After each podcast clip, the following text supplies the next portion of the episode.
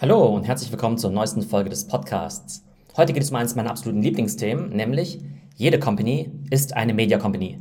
Beziehungsweise sollte versuchen, wie eine Media Company zu agieren. Fangen wir erstmal mit der Frage an, was ist überhaupt eine Media Company? Wenn wir jetzt an eine Company wie Nike denken, dann ist es ja eine Produktcompany, denn die stellen eben Schuhe und andere Sportbekleidung her. Wenn wir an BMW denken, ist es auch eine Produktcompany, denn die machen Autos. Das heißt, deren Kernkompetenz ist es, coole Produkte zu machen. Die Kernkompetenz von der Media Company ist es hingegen, Medienprodukte zu erstellen das kann also sein CNN, Spiegel, Disney oder auch eine Company, die sich auf TikToks oder auf Podcasts spezialisiert. Was bedeutet es also, wenn ich jetzt sage, jede Company soll eine Media Company sein? Das bedeutet, dass eine Company wie Nike eben auch dieselben Kompetenzen in der Content-Produktion haben sollte wie ein Medienunternehmen. Das heißt, sie sollen selbst in der Lage sein, alle Arten von Content zu produzieren, Audio, Text, Video, TikToks, Podcasts, YouTube-Videos, längere Videos, Livestreams und so weiter und so fort. Und wenn ich jetzt sage, dass Nike das als Kernkompetenz haben sollte, heißt das jetzt nicht, dass das wichtiger sein sollte als die Schuhproduktion, aber sie sollten es eben wirklich gut können, eben genauso gut wie eine Media Company, so dass sie es eben nicht unbedingt an Externe rausgeben müssen. Warum ist jetzt Media bzw. Content überhaupt so wichtig? Bekanntlich leben wir ja in der Attention Economy. Das heißt, wenn ich irgendwas von jemandem haben möchte, dann brauche ich erstmal dessen Attention oder dessen Aufmerksamkeit. Und es funktioniert eben primär über guten Content. In der Vergangenheit konnte ich ja noch sagen, okay, ich kaufe jetzt Werbung ein, also Paid Content oder Paid Media, um eben Aufmerksamkeit zu bekommen. Aber wie wir alle wissen, funktioniert das halt nicht so richtig gut, weil viele Leute Adblocker drin haben oder Werbung einfach komplett ausblenden oder einfach nicht auf Werbung reagieren, weil Werbung eben keinen Mehrwert liefert. Und ich glaube eben Mehrwert oder Value ist das entscheidende Wort, denn wenn du heutzutage jemanden erreichen möchtest und den von irgendwas überzeugen möchtest, dann musst du eben erstmal diesen Value liefern. Das heißt, da muss man ganz stark in Vorleistung gehen. Man liefert erstmal Value, bekommt dann die Attention von jemandem und vielleicht, vielleicht, vielleicht kauft er irgendwann auch was von dir. Aber das ist natürlich erstmal ein starkes Vorinvest. Und das ist eben das, was die meisten Companies nicht haben wollen. Die wollen eben Werbung schalten, die wollen dann eine Direct Response eben sehen. Ich habe 100 Euro reingesteckt, dann kamen eben x Klicks und x Views und x Conversions eben dabei raus.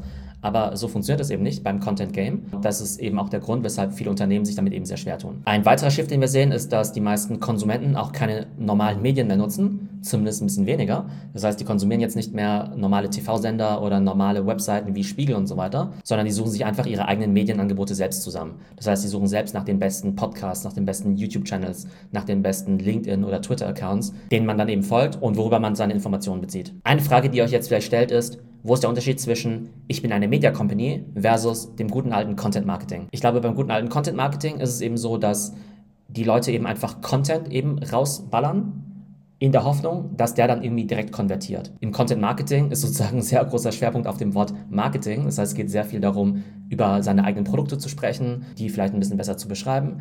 Aber letztendlich möchte ich eben direkt diesen Abverkauf erzielen, der Fokus liegt eben nicht so stark auf dem Value, den man eben bringt. Ich glaube, wenn man eben wie eine Media Company denkt, dann denkt man erstmal daran, wie kann ich spannende Inhalte für meine Kunden, für meine Zielgruppe liefern. Und dieses Abverkaufen ist eben total sekundär. Das heißt, im Content Marketing ist gefühlt aus meiner Sicht sozusagen der Abverkaufsaspekt eher 90% und der Content-Aspekt 10%. Bei einer Media Company wäre es dann eher umgekehrt, dass vielleicht der Content und der Mehrwert wirklich 90 oder sogar 99% ausmacht und vielleicht ganz am Ende 1% der Zuhörer oder die Audience halt weiß, ah ja gut, der Podcast wird eben zufällig von dieser Company eben produziert. Okay, ich schau mal rein, was die so machen. Jetzt werden einige von euch sagen, naja gut, es gibt ja schon Unternehmensblogs. Ist das nicht eigentlich schon genug? Ist das nicht schon genug an Content Marketing, beziehungsweise um eine Media Company zu sein? Klare Antwort, es ist eben nicht mehr genug, weil früher eben Blogs auch primär deshalb betrieben wurden, um eben SEO zu machen, also Suchmaschinenoptimierung. Das heißt, man hat eben versucht, eben Artikel zu schreiben, die vielleicht auch mit ganz vielen Keywords vollgestopft waren, damit man dann eben von Google gefunden wird. Aber der Fokus lag eben nicht so darauf, Value für den Kunden zu bringen. Und selbst wenn man jetzt in der Lage ist, einen wirklich guten Blog zu schreiben, der wirklich auch Mehrwerte liefert, dann ist das Problem immer noch, dass sich der Medienkonsum der Leute natürlich total geändert hat. Früher haben eben die Leute primär gelesen und heute haben die einfach eine ziemlich kurze Attention Span oder lesen es denen zu anstrengend. Das heißt, du musst heutzutage natürlich den Text liefern, aber eben auch zum Beispiel Video, weil die Leute sich gerne Videos anschauen, weil es eben visuell ist, weil sie dabei eben auch besser lernen können. Und sie wollen sich natürlich gerne Podcasts anhören, weil sie das nebenbei machen können. Ein Blog zu haben ist ein guter Start, aber ist bei weitem nicht genug. Ich muss eigentlich alle Medien bedienen können. Und vor allem auch im B2B-Umfeld, wenn es um komplexere Themen geht, dann sind eben Educational Videos oder Podcasts extrem wichtig. Die Vorteile von Videos natürlich, dass sie sehr gut fürs Branding sind und man da eben Sachen sehr gut darstellen kann. Der Vorteil von Podcasts ist, wie gesagt, dass man sie nebenbei hören kann, aber dass sie natürlich auch in der Produktion sehr, sehr billig sind. Ich kann mir eigentlich nichts vorstellen, was von den Produktionskosten her geringer ist als ein Podcast. Ich glaube, das müsste eigentlich noch billiger sein, als irgendwie Texte zu schreiben, weil Audio ja auch schneller eingesprochen ist, als jetzt irgendwie 100 Seiten Text zu schreiben.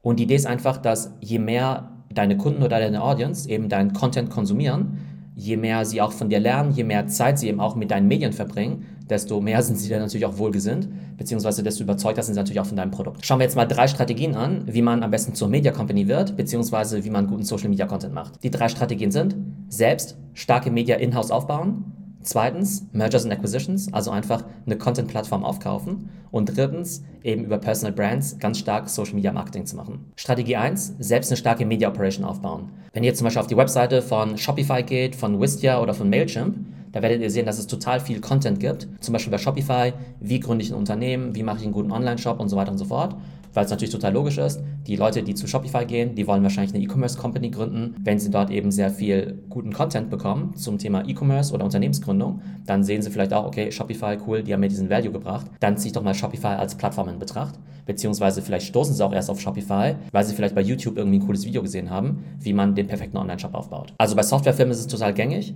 Wir sehen es jetzt auch im Bereich Venture Capital und da ist es ja so, dass eine Firma wie Andreessen Horowitz ja schon seit Jahren sehr stark ist im Bereich Podcasting. Die haben ja auch sehr gute Experten, die ganz aktiv auf Twitter sind. Aber jetzt gehen sie den nächsten Schritt und haben jetzt auch eine eigene Publikation gelauncht. Das ist die Webseite future.com. Und das soll im Prinzip sein wie eine Art ja, Tech- oder Business-Magazin, wo sie eben einfach aus ihrer Perspektive über die neuesten Trends in E-Commerce, in Krypto, in Software, in Mobility, in Health Tech, in Fintech und so weiter berichten. Das heißt, Andreessen Horowitz ist der Meinung, dass sie ja die Experten sind und sich eben mit diesen Themen besser auskennen, beziehungsweise sie haben natürlich auch Zugang zu den ganzen Gründern und Experten, die auch was über diese Themen schreiben können. Ich finde diesen Approach sehr spannend, weil auf der einen Seite wird es ziemlich stark kritisiert, also die Kritiker würden sagen, ja, Andreessen Horowitz, die machen ihr eigenes Propagandablatt, wo dann gar nicht mehr kritisch über ihre Startups berichtet wird, sondern es den ganzen Tag nur diese Selbstbeweihräucherung gibt, warum irgendwie Krypto die Zukunft ist und überhaupt keine Nachteile hat und es auch noch gut für die Umwelt ist. Und auf der anderen Seite ist es tatsächlich so, dass die sich natürlich besser mit diesen Themen auskennen, als jetzt das 0815 Nachrichtenmagazin. Wenn Andreessen Horowitz das dann eben gut macht, dann könnte eben dieses Future.com wirklich eine gute Anlaufstelle sein für alle Leute, die sich für neue Trends interessieren. Natürlich muss man dann eben auch noch kritisch beurteilen, ob das Ganze jetzt eben Propaganda ist oder nicht. Aber Andreessen Horowitz, eine Venture Capital Firma, die investieren wirklich massiv in diesen Content-Bereich und haben da wahrscheinlich zig Festangestellte, die halt nur dieses Content-Ding machen, also die Webseite, Artikel schreiben, Podcasting und so weiter. Die Strategie 2 ist, dass eben eine Produktcompany sich einfach eine Content-Company mit dazu kauft. Das prominenteste Beispiel ist die Softwarefirma HubSpot, die ja die Media Company The Hustle für 27 Millionen Dollar gekauft hat. Die Frage ist erstmal, warum sollte jetzt eben eine, die Frage ist ja erstmal, warum sollte jetzt eine Produktcompany, in dem Fall eine Software Company, eine Media Company kaufen? Einerseits, weil die Media Company natürlich schon eine bestehende Reichweite hat und wenn dann eben HubSpot denkt, Mensch, die Zielgruppe, die anderthalb Millionen Leute, die jeden Tag diesen Hustle-Newsletter bekommen, die sind auch spannende Kunden für uns, dann macht es natürlich Sinn, die auch erreichen zu wollen. Und zum anderen geht es natürlich auch um die Medienkompetenz, weil es vielleicht gar nicht so trivial ist, eben in-house so eine Operation aufzubauen, weil es eben vielleicht auch sehr lange dauert oder man nicht die richtigen Leute findet. Und wenn man dann sagt, okay, da ist irgendwie schon eine Content Operation, da ist eben schon eine Media Company mit, weiß nicht, 50 oder 100 Mitarbeitern, die gut funktioniert, dann kaufen wir die doch einfach, anstatt die selbst zu bauen. Und HubSpot selbst ist ja eine ziemlich große Company, die sind an der Börse 27 Milliarden Dollar wert. Die haben angeblich zwischen 20 und 30 Millionen für The Hustle bezahlt. Also das war der Ansatz 2, Mergers and Acquisition. Eine Produktcompany kauft eine Media Company auf. HubSpot und The Hustle ist das prominenteste Beispiel, aber wir haben in der letzten Zeit wirklich noch einige andere spannende Fälle gesehen. Und Strategie Nummer drei, wir haben sehr starke Personal Brands, die die besten Botschafter und Marketer für ihre Brands sind. Wer kommt uns da in den Sinn? Natürlich Elon Musk für Tesla. Und Gary Vee macht das natürlich auch ganz fantastisch für VaynerMedia, aber eben auch zum Beispiel eine Cathy Wood bei diesem ARK Invest Fund, die ist ja wirklich wahrscheinlich die bekannteste Fondsmanagerin der Welt, hat jetzt eine Million Follower auf Twitter für eine Fondsmanagerin. Die erzählt natürlich immer ganz viel über Technologie, über Tesla und so weiter und hat natürlich dann eben auch die Attention von potenziellen Anlegern, die dann eben auch in ihren ARK Invest Fonds investieren. Aber um das gut zu machen, braucht man natürlich Personen, die sehr charismatisch sind, die die Firma natürlich auch gut vertreten können und sich eben auch mit diesen ganzen Media Channels und Social Media Plattformen sehr wohlfühlen. Also das waren unsere drei Strategien. Erstens, selber eine Media Operation aufbauen. Zweitens, eine Media Operation kaufen. Oder drittens, eben eine starke Social Media Persönlichkeit aufbauen. Und ich selbst bin ja auch dabei, mir so eine Media Operation aufzubauen. Ich versuche ja auch meinen Daily Podcast zu machen. Ich versuche ja auch täglich mein LinkedIn zu bespielen, meinen TikTok, meinen Instagram, meine YouTube-Videos zu machen. Das Ganze natürlich sehr viel Arbeit, aber es macht ex extrem viel Spaß. Deshalb werde ich immer wieder von Companies angesprochen. Hey, wie funktioniert denn das? Kannst du uns dabei helfen? Da unterstütze ich im Augenblick einige Companies und eben auch Unternehmer. Wenn ihr als Person oder als Company Support braucht in diesem ganzen Bereich Content Marketing, Social Media, dann könnt ihr euch gerne jederzeit an mich wenden, entweder per Mail oder per LinkedIn. Ich hoffe, es geht euch gut und bis zum nächsten Mal.